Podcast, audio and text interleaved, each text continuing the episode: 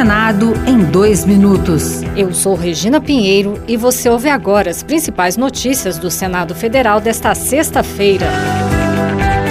Parlamentares e especialistas discutiram combate à fome em sessão de debates temáticos nesta sexta-feira. Proponente da reunião, o presidente do Senado, Rodrigo Pacheco, lembrou que ações ao longo do tempo garantiram que o país saísse do mapa da fome das Nações Unidas em 2014. Depois disso, o que se viu foi um retrocesso nessa questão, lamentou Rodrigo Pacheco ao destacar que a solução do problema deve ser encontrada na política. Se há um tema que deve unir todos os brasileiros nas suas mais diferentes ideologias, vertentes, pensamentos, é o combate à fome e a melhora da dignidade das pessoas. Essa é a missão número um da política.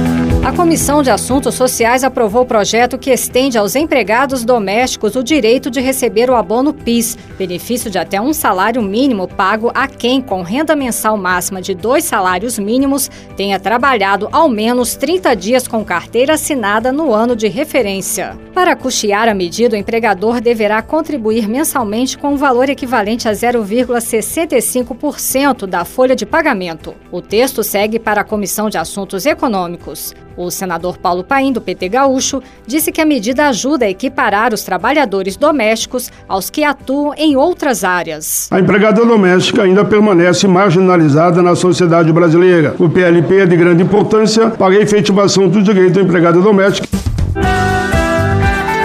Outras notícias sobre o Senado estão disponíveis em senado.leg.br barra rádio. Senado em dois minutos.